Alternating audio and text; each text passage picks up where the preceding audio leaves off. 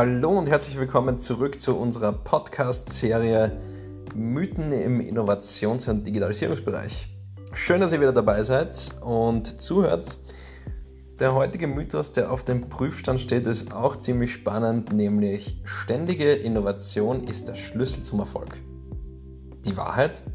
Eher das Timing der Innovation das ist viel wichtiger.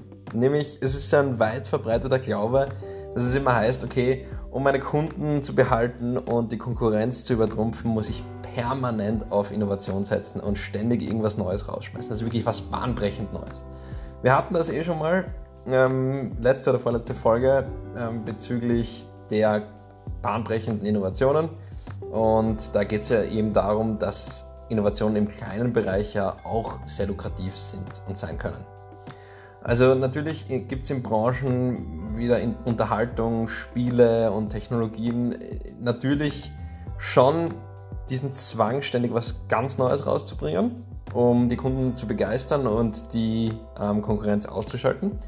Aber natürlich ist das jetzt nicht auf jede Branche umlegbar. Ähm, das heißt, äh, es ist viel interessanter, auf einer Innovation, die man im Unternehmen bereits hat, aufzubauen und die weiterzuentwickeln, anstatt ständig was bahnbrechend Neues rauszuschmeißen.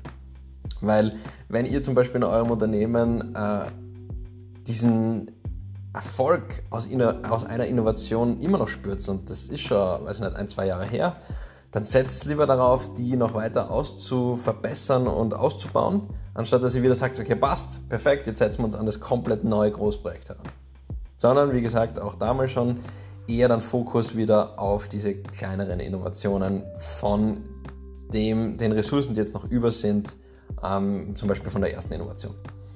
Und ja, es, es, es, geht nämlich darum, in der heutigen Folge, dass es auch Überinnovation gibt. Nämlich, wenn man ständig was ganz Neues rausbringt und, und sich jetzt nicht äh, darauf fokussiert, dass man ähm, das Bestehende eigentlich sehr, sehr gut macht, dann nennt man das Überinnovation.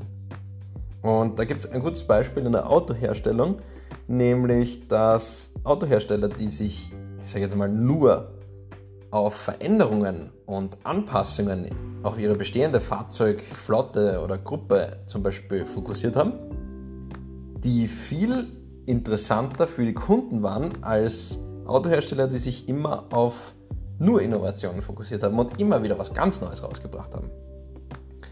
Und wie gesagt am Anfang, ähm, die Wahrheit muss man natürlich abschätzen, in welcher Branche man sich jetzt befindet. Natürlich allgemein gesprochen ist es so, dass man sich nicht permanent auf komplett neue Sachen raus, raufstürzen kann. Man muss sich natürlich die Marktbedingungen anschauen und andere mitwirkende Faktoren, das heißt Kunden und äh, Konkurrenz. Und dann ist es genau wichtig, einfach zu wissen, wann und wirklich wie oft man auf eine Innovation setzt. Perfekt, dann wünsche ich euch auch heute mal wieder einen schönen Abend. Hoffe, euch hat die Folge gefallen und wie gesagt, wir freuen uns immer auf Kommentare auf Social Media oder auf unserer Website.